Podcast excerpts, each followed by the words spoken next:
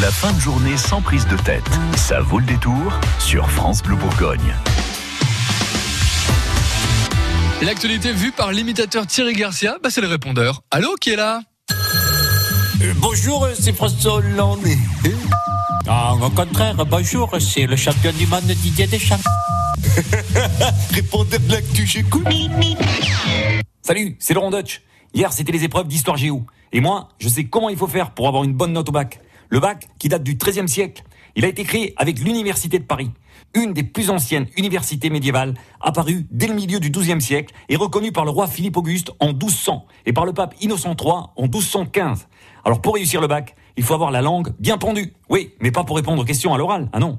Pour lécher le cul de l'examinateur. Comme moi, par exemple, avec les présentateurs, dans les émissions de télé, pour vendre mes livres. Haha, ça marche à tous les coups, hein. Parole d'historien. Bonjour, monsieur, dame. C'est Madonna Niçoise, disait. Malheur. Je m'excuse de m'ingénierer dans votre répondeur. hein. Mais euh, ces menaces de grève des enseignants, en plein pendant les épreuves du bac de français, il y a de quoi te faire remonter la bouffaïse, hein. Ah, ben oui. Après, bon, c'est vrai que comme dit mon mari Albert, au moins, avec enseignants en grève, les élèves qui passent le bac français, ils seront déjà un exemple de pléonasme.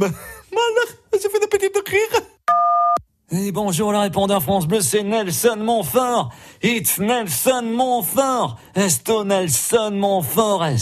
Alors, si vous me le permettez, bien sûr, j'aimerais revenir sur la victoire de l'équipe de France féminine contre le Nigeria, où la sélectionneuse française a donc fait jouer quelques remplaçantes, ce qui a donné une meilleure cohésion au groupe.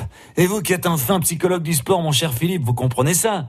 Ah ben ouais, Nelson, parce que pour une équipe, euh, une grande compétition, euh, c'est comme une partouze. C'est-à-dire, mon cher Philippe, je, je ne comprends pas bien, là. Soyez précis. Bah, c'est pas bon s'il y en a un qui branle rien. oh non, Philippe Oh, c'est pas possible, vous êtes incorrigible, hein. On retrouve évidemment le répondeur de l'actu demain à 17h10 et à tout moment sur FranceBleu.fr.